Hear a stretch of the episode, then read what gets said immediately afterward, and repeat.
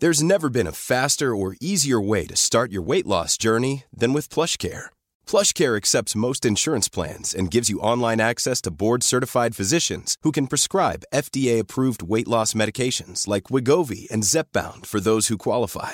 Take charge of your health and speak with a board-certified physician about a weight loss plan that's right for you. Get started today at plushcare.com slash weight loss. That's plushcare.com slash weight loss. plushcare.com slash weight loss.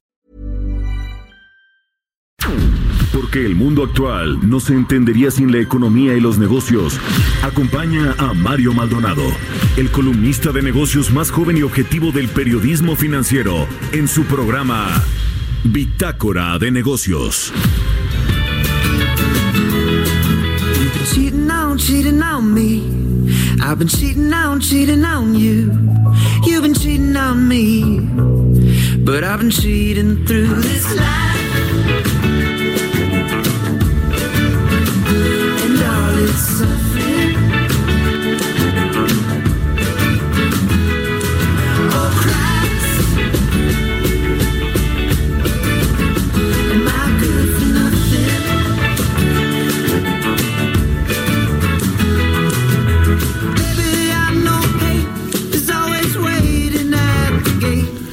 ¿Qué tal? ¿Cómo están? Muy buenos días. Bienvenidos a Bitácora de Negocios. Yo soy Mario Maldonado. Los saludo con mucho gusto en este martes, martes 28 de enero del 2020. Gracias por acompañarnos otro día más aquí desde muy tempranito en Bitácora de Negocios. Saludo a todos los que nos siguen ya por la 98.5 aquí en la Ciudad de México, desde donde estamos transmitiendo en vivo en la Torre Carrachi, donde están las instalaciones de Heraldo de México, en Insurgentes Sur. También a todos los que nos siguen en Guadalajara por la 100.3 de FM.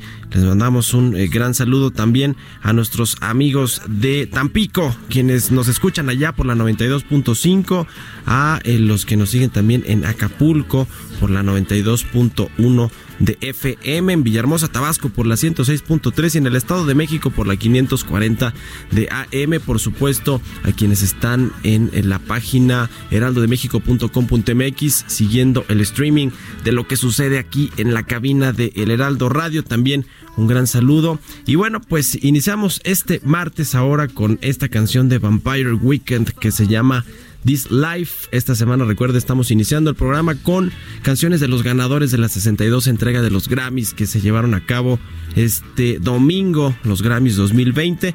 Y bueno, esta de The Vampire Weekend viene incluido en su material Father of the Bride, que fue reconocido como mejor álbum de música alternativa y fue lanzado el 3 de mayo del 2019. Así que, bueno, pues yo la verdad es que no conocía esta canción, en fin, está, pero sí me gusta Vampire Weekend. Les cuento que vamos a tener el programa, vamos a platicar obviamente con Roberto Aguilar, se está agravando este tema del coronavirus y está contagiando ahora sí que literalmente a los mercados financieros. Vamos a platicar también con Ernesto O'Farrill, presidente del Grupo Bursamétrica, nuestro colaborador aquí en Bitácora de Negocios, sobre pues esta anticipada ya caída del Producto Interno Bruto de la economía nacional en el 2019, sobre todo por el dato del IGAE que tuvimos al mes de noviembre, que fue pues un poquito más malo de lo que creíamos. Hablaremos también con Marco Oviedo, economista en jefe para América Latina de Barclays.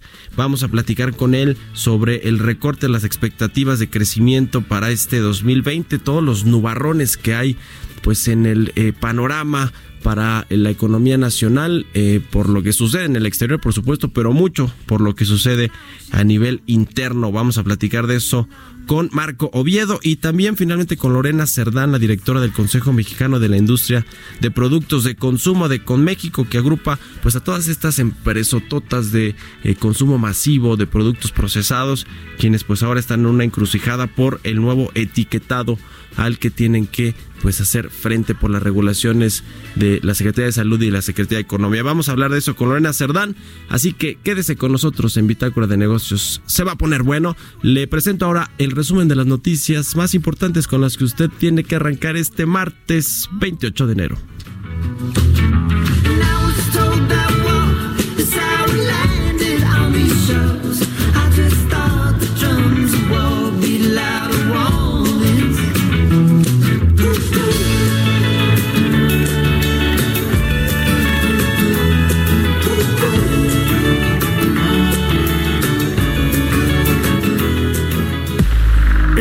Resumen. Lunes, la Secretaría de Hacienda difundió los nombres de compañías que popularmente se les conoce como fantasmas y que emitieron facturas sin poder comprobar su actividad.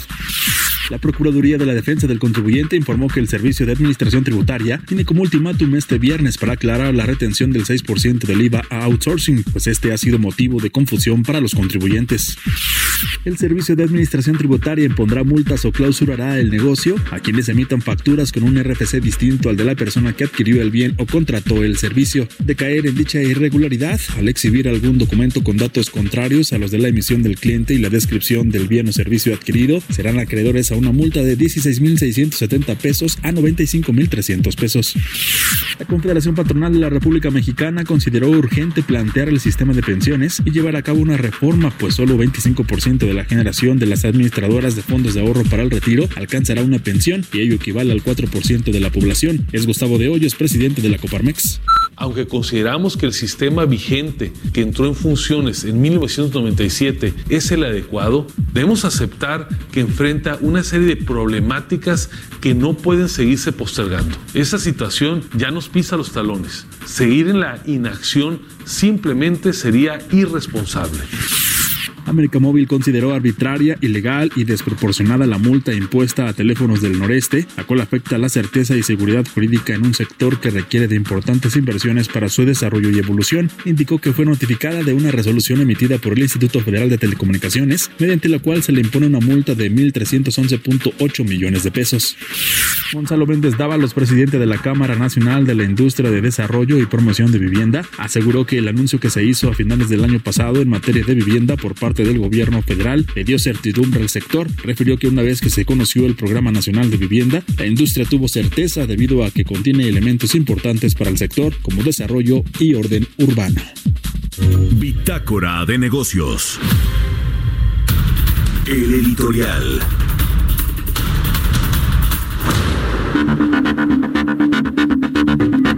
Bueno, pues ayer el Instituto Federal de Telecomunicaciones, el regulador de todo este sector, impuso una multa pues bastante considerable a una de las empresas del empresario Carlos Slim, que por supuesto, que por cierto, perdón, esta semana cumple, eh, es su cumpleaños, cumple 80 años Carlos Slim, eh, pues ya eh, bastantes décadas en los negocios.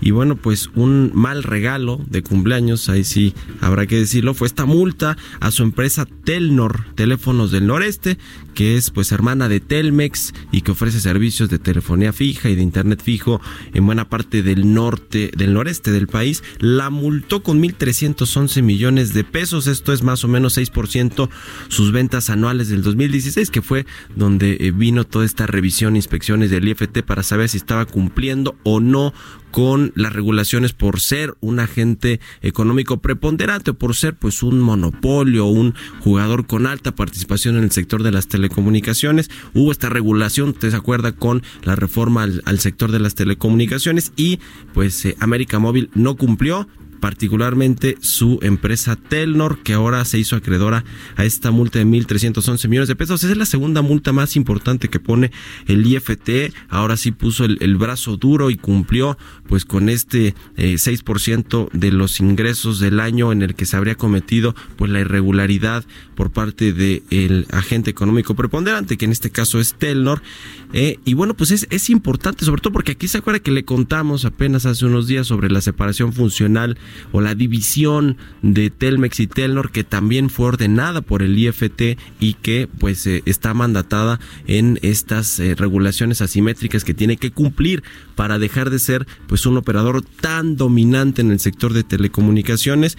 Eh, es importante porque obviamente ya salió a decir ahí Carlos Slim que bueno, esta multa es ilegal, dice el pues América Móvil que ayer publicó un comunicado donde pues recibió la notificación ya por parte del IFT, dice es ilegal y arbitraria y obviamente va a tratar de defenderse en los tribunales especializados. Lo cierto es que Telmex tendrá, bueno, Telnor, que es su hermana, tendrá que pagar ya los 311 millones de pesos y después dirimir este asunto en los tribunales, que seguramente le tardará uno o dos años dependiendo cómo vayan dándose las audiencias. Lo cierto es que, bueno, pues es un revés importante para Telmex, que por cierto, pues ahí decía mi colega Irene Levy, una experta del sector telecomunicaciones, que pues estaba como un paso a la quiebra con esto de la separación funcional y bueno, pues ahora viene esta, esta multa y esto es lo más relevante, ahora puede ser que también a Telmex le pongan una multa de este mismo tamaño, de los, del 6% de sus ingresos, porque cuando se empezó a investigar a Telnor, que le decía es su hermana que ofrece servicios de telecomunicaciones en el noreste del país, también se investigó a Telmex y es probable, según dicen en la industria, que en cuestión de días o semanas le den otro revés a América Móvil, ahora en lo que tiene que ver con Telmex. Así que pues eh, bastante fuerte este, este asunto del IFT, que bueno, pues está haciendo valer ahora sí su condición de regulador con músculo para que los consumidores no nos veamos afectados, los usuarios de servicios de telecomunicaciones. Así que ahí se lo dejamos un mal, feliz cumpleaños para el ingeniero Carlos Slim y su principal empresa América Móvil. Son las 6 de la mañana con 12 minutos. Estamos en El Heraldo Radio, en Bitácora de Negocios. Yo soy Mario Maldonado. Mercados bursátiles. Y ya llegó al estudio, a la cabina de El Heraldo Radio, mi querido Roberto Aguilar. ¿Cómo estás, Robert? Muy buenos días. ¿Qué tal, Mario? Muy buenos días. Pues vamos con el tema del coronavirus. Empezamos con, ya China actualizó el número de decesos, 106 y las personas infectadas superaron los 4.500, el doble que un día antes. Se detectó la primera muerte en la capital Beijing y además la propagación del virus alcanzó a 10 países al de, se detectó el primer caso en Alemania y Estados Unidos emitió una alerta para, para que sus ciudadanos no viajen justamente a China. Pero si te parece, Mario, hacemos un recuento muy rápido, porque fíjate que eh, a lo largo de la mañana pues han dado a conocer información muy interesante, sobre todo la posición de la OPEP, que está eh, disponible o está dispuesta a profundizar los recortes si los precios y la demanda bajan a consecuencia del coronavirus. También el jefe de la OMS, de la Organización Mundial de Salud, y el propio presidente de China discuten cómo proteger a los ciudadanos chinos y extranjeros del virus. También el coronavirus podría interrumpir los planes de Apple para el iPhone. Esto lo está publicando eh, justamente hoy el periódico Nikkei. Ellos estaban estimando incrementar en 10% la producción, pero esta situación pues puede retrasar o cancelar estos planes. Y bueno, algo que pues yo creo que tampoco ayuda es que el presidente chino dice que el coronavirus es un demonio. Así lo está calificando hoy eh, justamente con esta situación que lo tiene. Dijo que justamente el jefe de la Organización Mundial de la Salud que el nuevo eh, coronavirus es un demonio y que su país confía en ganar la batalla contra dicha enfermedad, pero pareciera que no ha podido con estos este cerco sanitario porque como te decía, pues se está incrementando internamente y también más países, en más países se ha detectado pues personas contaminadas, contagiadas con este virus. Lo que sí es importante notar, Mario, es que no se ha eh, reportado ningún fallecimiento fuera de China.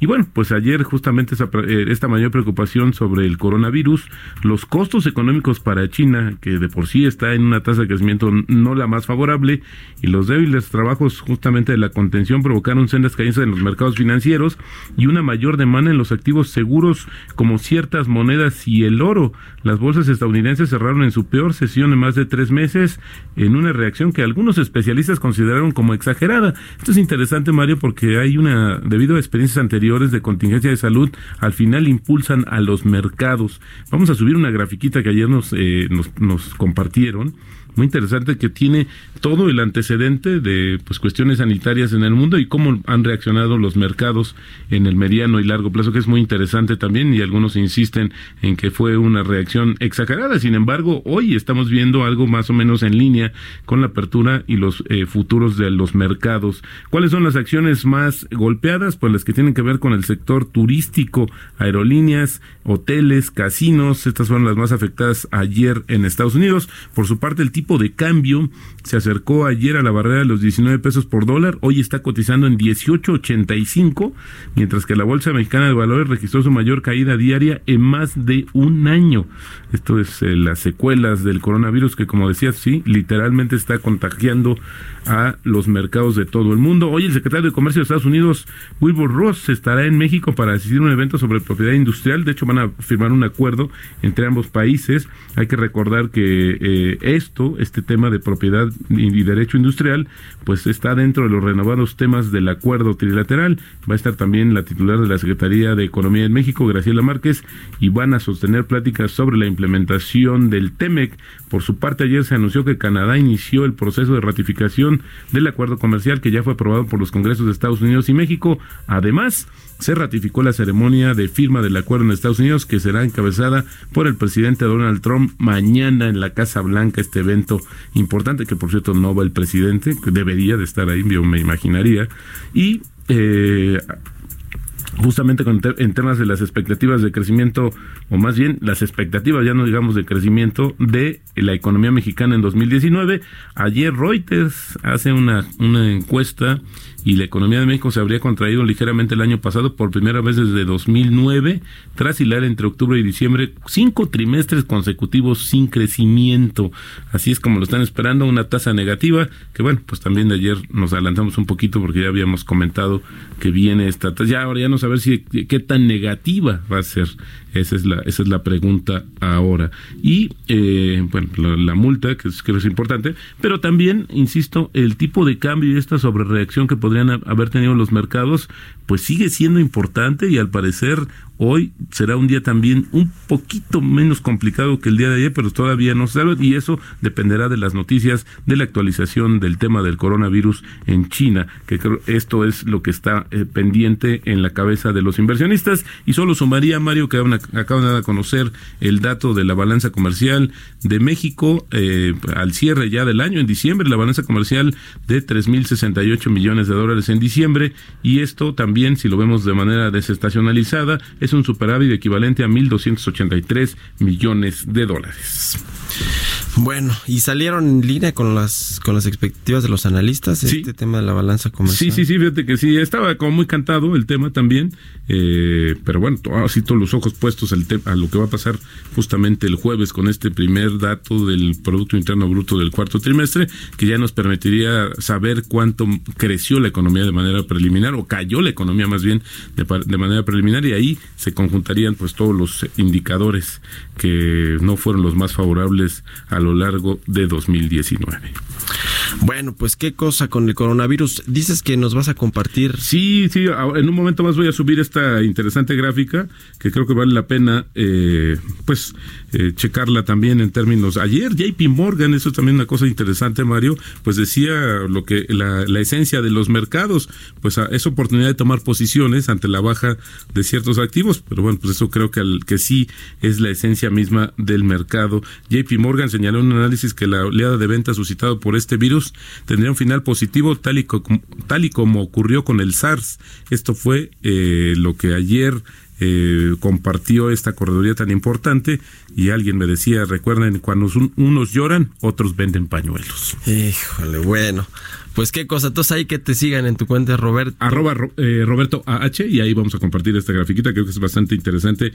Y bueno, pues al final también a Río Revuelto, mi estimado Mario, la esencia de los mercados, pero creo que es importante también verlo en este contexto. Sí, caray, bueno, pues ojalá que no nos pase justo como con el SARS, que fue en el que 2013, 2012. El SARS, sí. Creo que sí, por ahí 2012, 2013, que pues sí tuvo un golpe para la economía de China, para la economía general, perdón, de entre 30 a 40 mil millones de dólares, ¿no? Un golpe económico. exactamente, que es lo que están estimando inicialmente para el tema del coronavirus, pero al final creo que podría ser mayor, dado que se está ah, haciendo mucho más extensivo en términos del contagio. Diez países, como te decía, ya se registraron eh, casos eh, de, de personas infectadas con el coronavirus. Bueno, pues en México todavía no, qué bueno, son buenas noticias, pero ojalá que no se extienda hasta acá el, el brote porque puede ser pues otro otro golpecito para los mercados o, para la economía misma que eh, luego eh, cuando cuando surgen estas cosas la gente se espanta y pues deja de salir de consumir de viajar y eso obviamente le afecta eh, pues a la economía de los países y a la economía mundial vamos a ver cuánto cuánto se vienen recortando ya las expectativas de crecimiento mundial a partir de que se Totalmente. se logre contabilizar las las las pérdidas por este brote del coronavirus en China muchas gracias Roberto muy buenos días. Las finanzas nos harán libres. Así es. Eso, gracias, mi querido Robert. Muy buenos días. Son las 6 de la mañana con 21 minutos. Mario Maldonado en Bitácora de Negocios. Y ahora vamos a platicar con Ernesto O'Farrill, él es presidente del Grupo Bursamétrica, sobre eh, pues eh, esta expectativa de caída en el Producto Interno Bruto en el 2019. ¿Cómo estás, Ernesto? Muy buenos días. ¿Qué tal, Mario? Muy buenos días a todos. Cuéntanos eh, ¿qué, qué pasa. Ya salió este dato del IGAE eh, para el mes de noviembre, un retroceso importante y también de enero a noviembre, ¿no? Se acumula ya un retroceso de 0.22%, lo cual pues nos hace anticipar que el 2019 cerrará con una caída ya con los datos oficiales. Sí, correcto. El, el dato del IGAE de noviembre es menos 0.8% anual. Por dentro, vemos ya todos los sectores eh, con caída también a tasa anual. Por ejemplo, el sector primario, el campo, bajando 2.4%. El sector industrial, o sea, tanto la parte manufacturera como la construcción, la electricidad, bajando 1.7% anual. El sector de los servicios, que se había defendido hasta el mes de octubre, pues también presenta una contracción del 0.3% anual. Entonces ya son los tres sectores con tasa negativa en términos anuales. Y luego esta tasa de toda la economía, el menos 0.8, se compara también con el menos 0.7% de octubre. Claramente estamos alejándonos de la tasa de, variación, de las variaciones alrededor del cero, que es el estancamiento económico, y nos estamos acercando al siguiente escalón que es el menos 1%. ¿no? Eh, incluso en las cifras no desestacionalizadas, las cifras originales, octubre está cayendo 1.2% en relación a noviembre, pero noviembre está cayendo 1.2% anual en relación al 1. en relación al eh, IGAE de noviembre del año pasado, ¿no? Entonces, e, eso es eh, preocupante. ¿Y qué implicaciones tiene esta cifra? Bueno, pues eh, es probable que todo el trimestre, el cuarto trimestre, haya sido negativo entre el menos punto ocho, menos punto seis, ya viéndolos muy optimistas. Y eso comparado con los tres primeros trimestres, pues sí nos va a dar una variación negativa de alrededor del menos punto tres, a no ser que la mano invisible eh, pues haga un milagro y, y, salga en cero o arriba de cero, ¿no? Ahora, ¿qué otra explicación hay fuerte? Bueno, pues eh, el hecho es que la economía mexicana está arrancando el 2020 en reversa.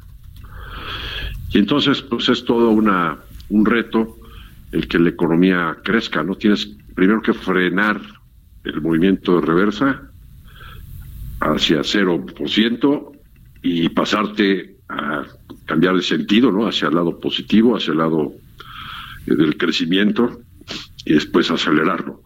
Bueno, es, esto hace probable que todavía las cifras del primer trimestre de este año pues vayan a ser negativas por lo menos, ¿no? Y eso a su vez puede implicar que la recaudación siga bajando.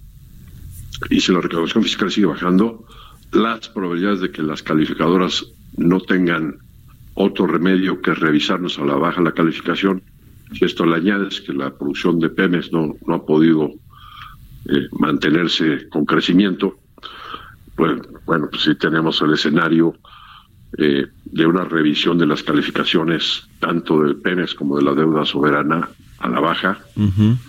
Y pues cada vez más próximas, ¿no? Cada vez más próximas. Oye, eh, Ernesto, quiero detenerme un poco con el dato que salió ayer del INEGI con respecto a eh, las ventas minoristas o el, consumo en el sector minorista, que pues es de los pocos datos que hemos tenido positivos con respecto a lo que fue el 2019 y que bueno, pues ya vienen saliendo los datos en este inicio de 2020. Crecieron 1.8% a tasa anual, eh, por arriba del 0.4% que habían tenido un mes anterior, las ventas del comercio minorista en noviembre. Eh, sin embargo, bueno, no hay que perder de vista para nada que fue pues el buen fin, bueno, el, el, buen fin adelantado, ¿no? De algunas cadenas comerciales y, y demás. Eh, ¿qué, qué, qué, decir de este dato? ¿Cómo, cómo entender lo que pasa en el contexto de pues, todos estos malos datos de la industria, del, del sector de la construcción, del IGAE, del, del, la creación de empleos y demás? Sí, las campañas que hubo alrededor del buen fin fueron muy exitosas, te diría. Eh, eso generó que las cadenas comerciales tuvieran un incremento en sus ventas en términos reales de alrededor del 2 a 3% en promedio. sí, sí, sí fue positivo.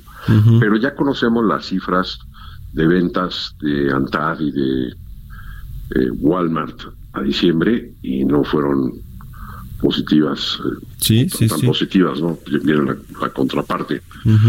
Entonces, eh, por eso también estamos escépticos de lo, de lo que pueda, pueda ser el dato del IGAE de diciembre. Ahora, ¿se puede revertir esto o no se puede revertir? Sí, todavía se puede revertir. Nos parece que estamos a, con el tiempo encima, la, la, última llamada. Se tiene prometido quizás para la segunda semana de febrero un anuncio de proyectos en el sector de energía. Sí. Nos parecería muy importante regresar a las licitaciones, a los farm outs, a proyectos de energía limpia. Hemos recomendado que tengamos metas de almacenamiento de inventarios de gasolinas y de gas natural. Tenemos una vulnerabilidad extrema y no tenemos inventarios para más de tres días, ¿no? Eh, e importamos 80 o 75% de la gasolina y del gas natural, o sea, sería muy benéfico el tener esos proyectos de almacenamiento para inventar, para incrementar los inventarios. Es decir, habría una reforma profunda del, de, de los sistemas de pensiones, podría ser también muy, muy benéfico para detonar la inversión. Eh, pues esperamos que el gobierno se ponga las pilas en esta última llamada en esta última llamada. proyectos de inversión. Que se pongan las pilas, pues sí es lo que todos los empresarios y pues yo creo que los, los, los mexicanos en general pedimos para que haya mejores datos en términos económicos. Muchas gracias Ernesto O'Farrill, como siempre, por tomarnos la llamada. Al contrario, gracias a ustedes, Mario. Estés muy bien, presidente del grupo Bursamétrica, con el análisis aquí en Bitácora de Negocios. Vamos a hacer una pausa, son las 6 de la mañana con 28 minutos. Ya regresamos. Continuamos en un momento con la información más relevante del mundo financiero en Bitácora de Negocios con Mario Maldonado. Regresamos. Estamos de vuelta en Bitácora de Negocios con Mario Maldonado. Entrevista.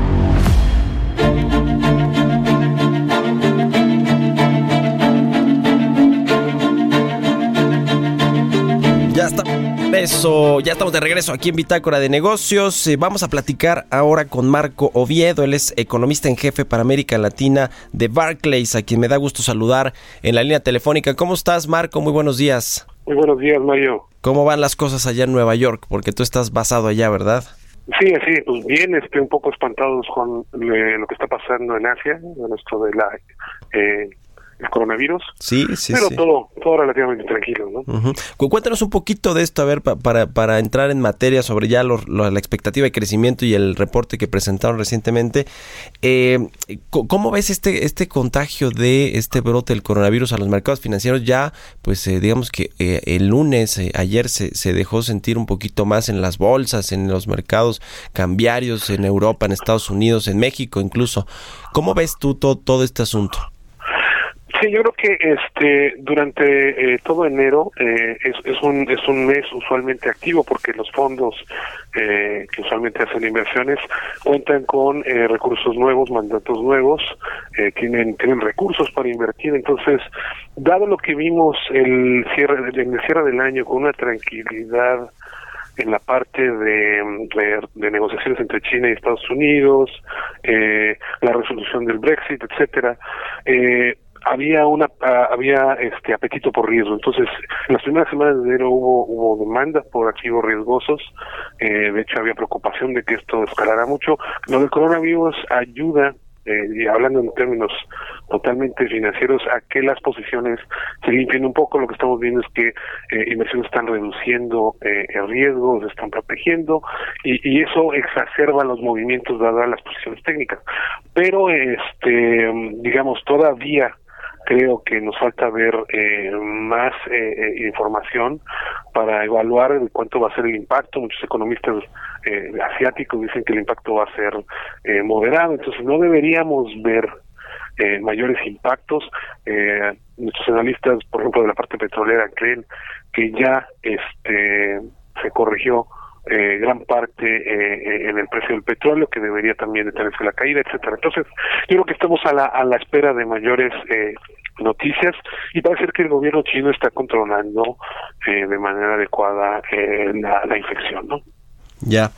Bueno, pues sí, ojalá que, que, no se expanda y que no pues siga contagiando los mercados financieros. Estaremos al, alertas a lo que suceda. Ahora sí hay que entrar en materia sobre este eh, pues eh, reporte que hicieron con respecto a la expectativa de crecimiento económico de México, que le recortaron del 1.4% que tenían previamente al 0.6% para este 2020. Ocho, ocho décimas de punto, pues suena bastante, ¿no? ¿Qué, qué están viendo en el panorama, Marco? Sí, eh, sí, es una, es una reducción fuerte. Eh, primero, pues te diría que el 1.4 estaba eh, bajo una expectativa de que el cuarto trimestre íbamos a tener una ligera expansión de la actividad 0.3 eh, vimos el, el reporte de octubre, fue bastante malo, y ya con el dato de diciembre confirmamos nuestro, nuestro temor, que el sector servicios, que como sabes es dos tercios de la economía, está prácticamente estancado, y con lo que está ocurriendo en el sector industrial, que es prácticamente una depresión entre la construcción del sector petrolero, eh, y una debilidad en eh, en el sector manufacturero, que la verdad también fue un, muy fuerte, pues va a arrastrar el resultado que nos reporta INEGI el jueves. Eh, al, al, terreno negativo, va a ser, según las estimaciones, menos 0.2 de una, contra, una contracción trimestral respecto al trimestre del, del, tercer trimestre. Eso te arrastra todo el pronóstico de 2020, pero uh -huh. encima de eso, eh, dado que, eh, dado la naturaleza de la tendencia, eh, también el 1.4 asumía que en, en, el primer semestre del año íbamos a tener una recuperación todavía mayor a la del cuarto, lo cual pues ya no es el caso, y haciendo el ajuste todavía que yo creo que, no sé si ya estamos pecando de optimistas otra vez, eh, de que la economía se va a recuperar a lo largo de este año. Eh, hay todavía riesgos a la baja, pero eso es lo que nos da el 0.6, que también es consistente con un sector externo más benigno, que es todavía puede ocurrir si, si todo lo que está pasando en Asia resulta ser eh, temporal, ¿no? Que, que, que, fue ha sido el caso también en otros episodios de otras epidemias, ¿no? ¿Cuáles son las mayores debilidades que ven en, en, en pues en, en, México, en el mercado interno, en las políticas públicas? Eh, viene este supuesto anuncio importante de energía, de inversión en energía por parte de la iniciativa privada, pero también vienen las revisiones de las calificadoras a la eh, deuda de, de, de, Pemex, al perfil eh, crediticio que tiene la principal empresa de México, y bueno, pues se prevé que no traigan buenas noticias estas eh, eh, pues revisiones. ¿Qué, ¿Qué, es lo que más preocupa, lo que tú ves que, puede generar eh, todavía una mayor eh, baja en los estimados de crecimiento? Sí, es precisamente otro de los elementos que consideramos. Creemos que eh, en este anuncio no va a haber cambios importantes en la política energética y creo que la Secretaría de Energía lo ha adelantado. No habrá ni rondas ni ni este ni farmouts para Pemex entonces eh, lo que hemos eh, investigado también es, es, uno de los componentes que tiene el sector privado con bastante preocupación y por eso no, no están invirtiendo.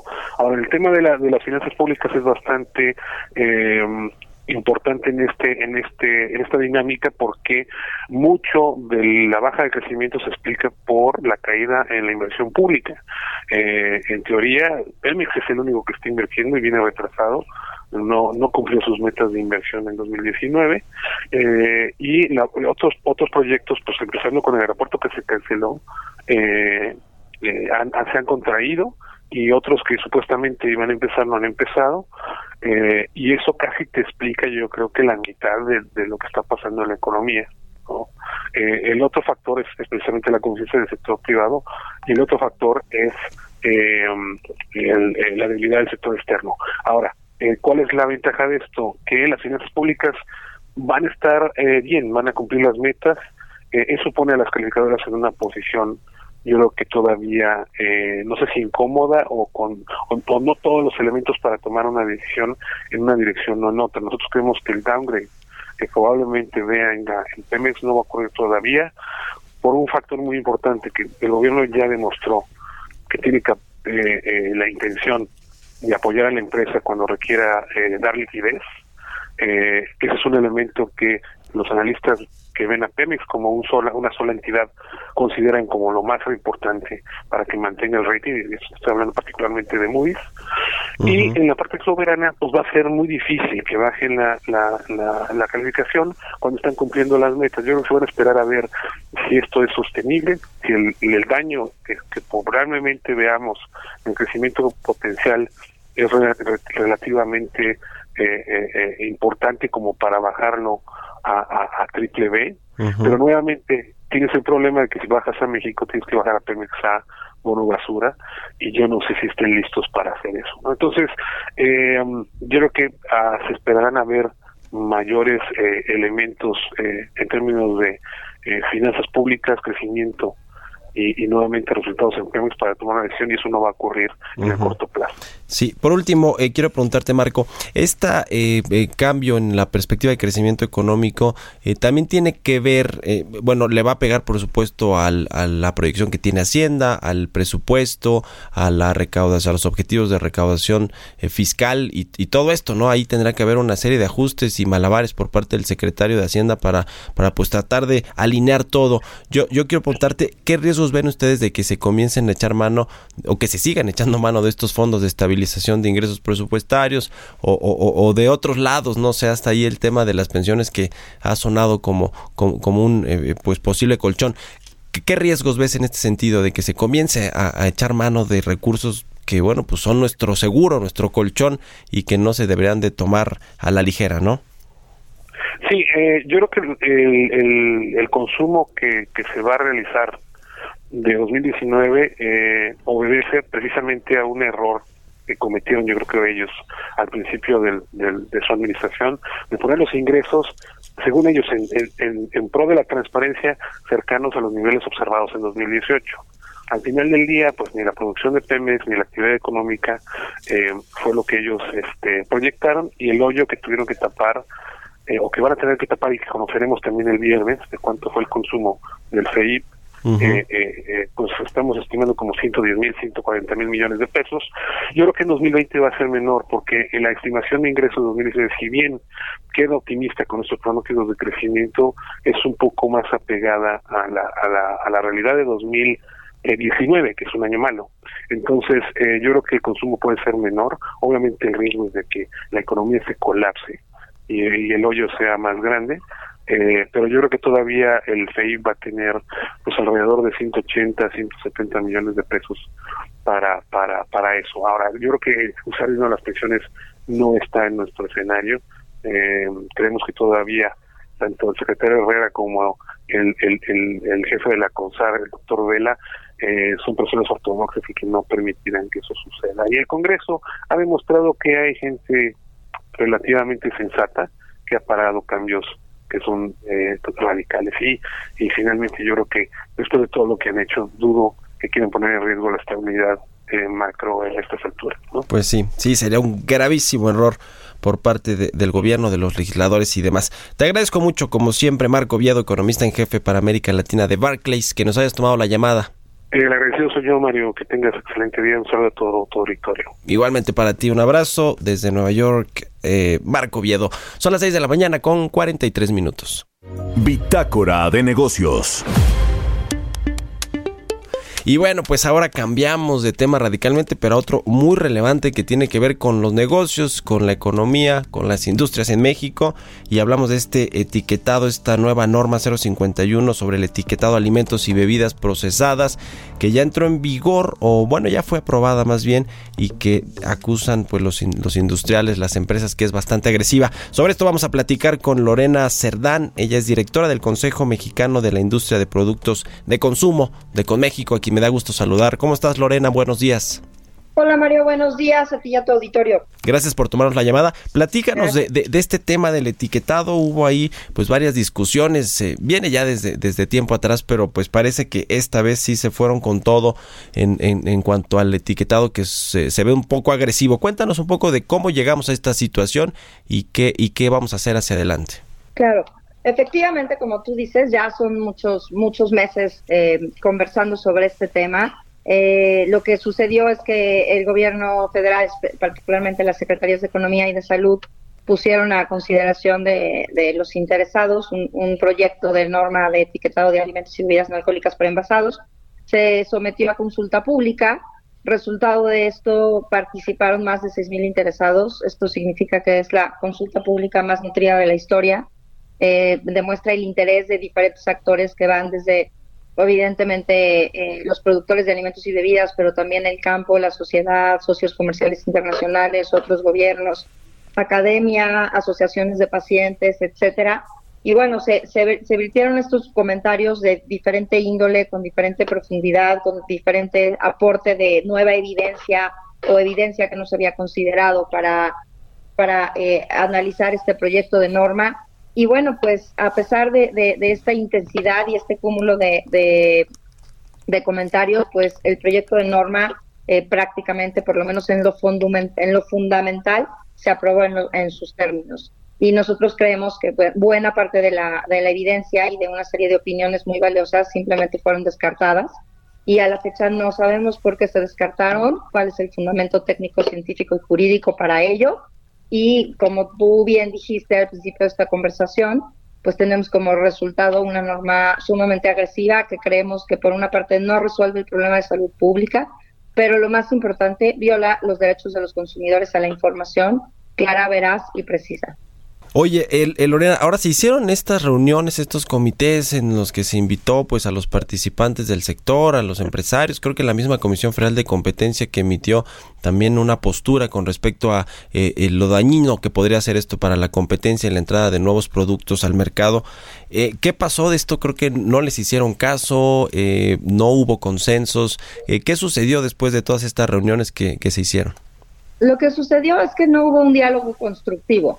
¿No? Entonces, eh, sí, y, no necesariamente voluntad de las partes llegar a un acuerdo. Entonces, tiene que, o sea, si, si se presenta evidencia científica contraria a lo que propone la norma o complementaria, no todo tiene que ser contrario, puede ser complementario, puede ser para mejorar, pues lo que nosotros solicitábamos es que la evidencia o los aspectos jurídicos pues se contrastaran, se analizaran, hubiera un verdadero debate y una verdadera deliberación y en, el, en estas conversaciones no había tal, o sea, se podían exponer algunos puntos y simplemente eh, se decía sí, no y ya, o sea, no había contraste de información o no se nos decía por qué eh, la lógica, preguntamos muchísimas veces cuál es el racional técnico y científico de los criterios que proponen para la obtención de los sellos, cuál es el racional técnico y científico en la parte marcaria o el racional jurídico, cómo es esto compatible con eh, otras regulaciones y simplemente no había respuestas.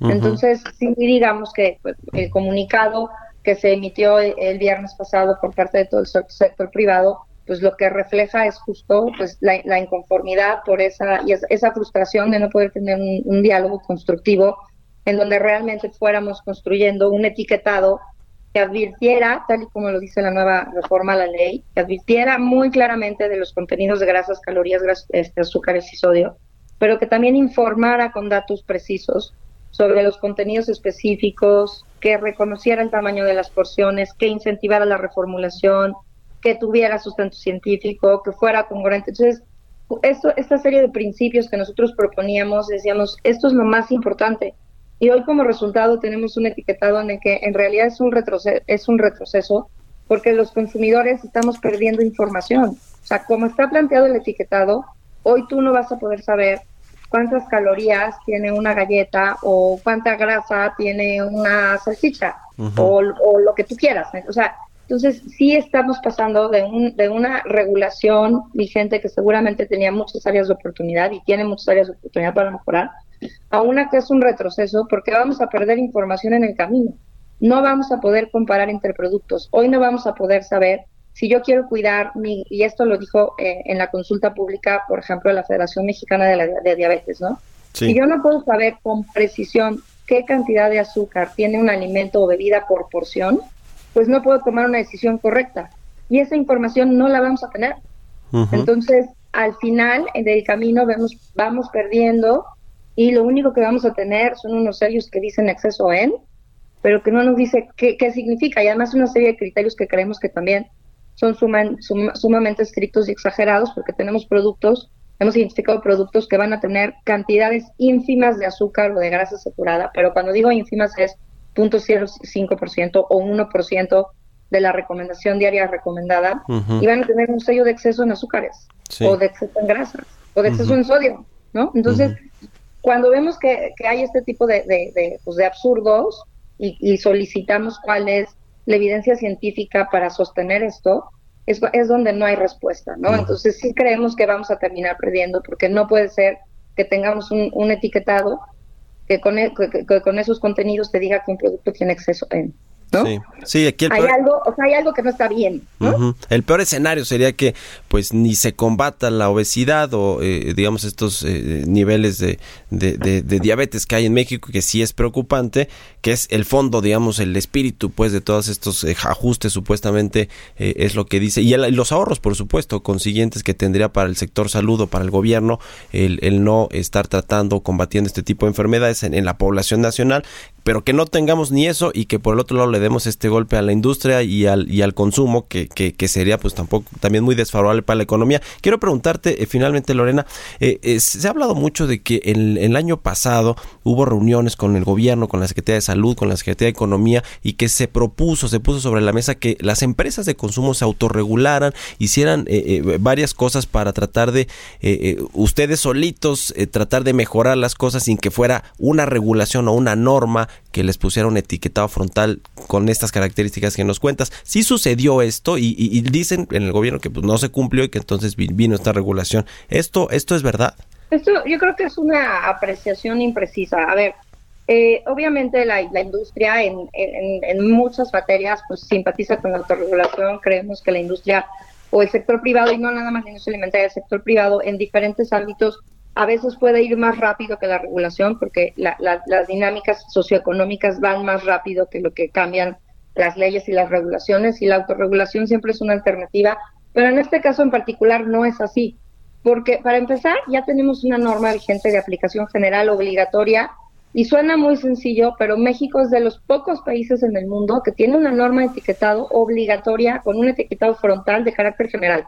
Entonces, nosotros per se no nos oponemos a las regulaciones. Las regulaciones son necesarias para garantizar los derechos de los consumidores, pero también son indispensables para garantizar la competencia, la sana competencia económica de los mercados. Entonces, creo que es una falsa apreciación.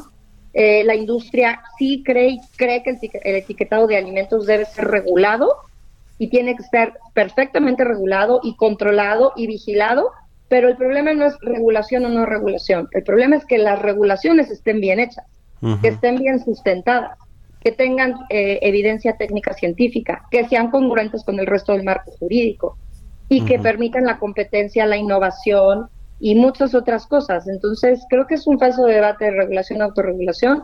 El etiquetado, el etiquetado debe ser regulado. A veces hay oportunidad para hacer algunas cosas innovadoras en la autorregulación, pero generalmente lo que pasa que al paso de los años la propia regulación recupera esa autorregulación y la pone y la pone en blanco y negro. Y creemos que eso es lo que debe de ser porque es lo que permite la competencia, la sana competencia, que tiene que ver un poco con, con, la opinión que emitió la, la, la COFESA la semana pasada, que lo que él dice, el etiquetado tiene que permitir la sana competencia, la entrada de nuevos jugadores, la innovación, la comparación de productos. Si, si no puedo usar elementos de comparación que va desde la información nutrimental hasta elementos marcarios declaraciones de propiedad, declaraciones de las características de los productos, etcétera, cómo elijo entre un producto otro, otro, y cómo preservo la, la, la sana competencia. O sea, es el motor de la innovación. Entonces yo creo que eso de la autorregulación es una es un falso debate y es lo cual no significa que también desde la autorregulación eh, el sector privado pueda hacer muchas otras cosas para coadyuvar a la política de salud. ¿eh?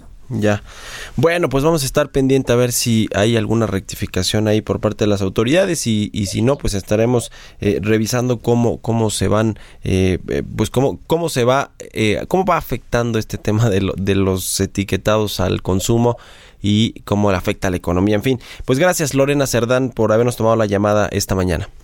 Gracias, Mario. Buenos días. Buenos días, Lorena Cerdán, directora de Conméxico, la asociación que agrupa las grandes empresas de consumo, bueno, las grandes y a las medianas también. Ya casi nos vamos, fíjese nada más una nota del el TEMEC, que ya lo habíamos dejado pues de lado completamente, eh, todavía falta que se apruebe en el Parlamento canadiense, que ya es un, mero trámite, ya dijo ahí Justin Trudeau, el primer ministro, que es, que es casi cuestión de horas para que se apruebe, y lo que dice eh, el, el, senador eh, Ricardo Monreal es que prevén que este miércoles, o sea, mañana ya se firme por completo por parte del presidente Donald Trump, ya eh, firme completamente este TEMEC y que bueno, pues sea cuestión ya de trámite su implementación que tendrá que ser tres meses después de que lo firme Canadá o que lo pase el Parlamento canadiense. Así que a esperar esto que pues es una buena señal, pero ya en medio de todo lo que tenemos en materia exterior y en lo que pasa aquí en México, pues ya eh, quedó desdibujado, fíjese nada más, era una de las principales eh, eh, apuestas del gobierno que se firmara y que llegara la inversión privada extranjera porque había confianza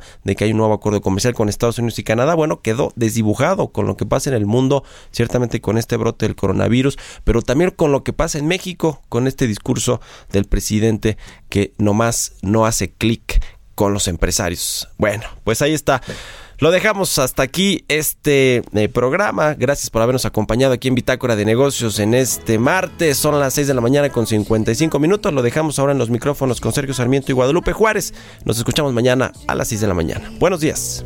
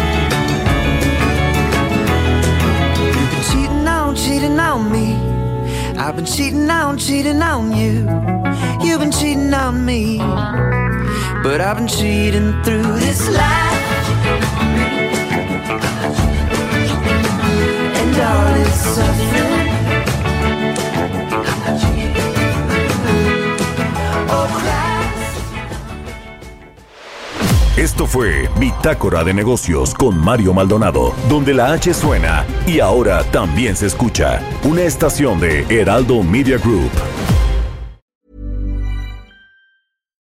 Deserves the best, and there's no better place to shop for Mother's Day than Whole Foods Market. They're your destination for unbeatable savings, from premium gifts to show-stopping flowers and irresistible desserts. Start by saving 33% with Prime on all body care and candles. Then get a 15-stem bunch of tulips for just $9.99 each with Prime. Round out Mom's menu with festive rosé, irresistible berry chantilly cake, and more special treats. Come celebrate Mother's Day at Whole Foods Market.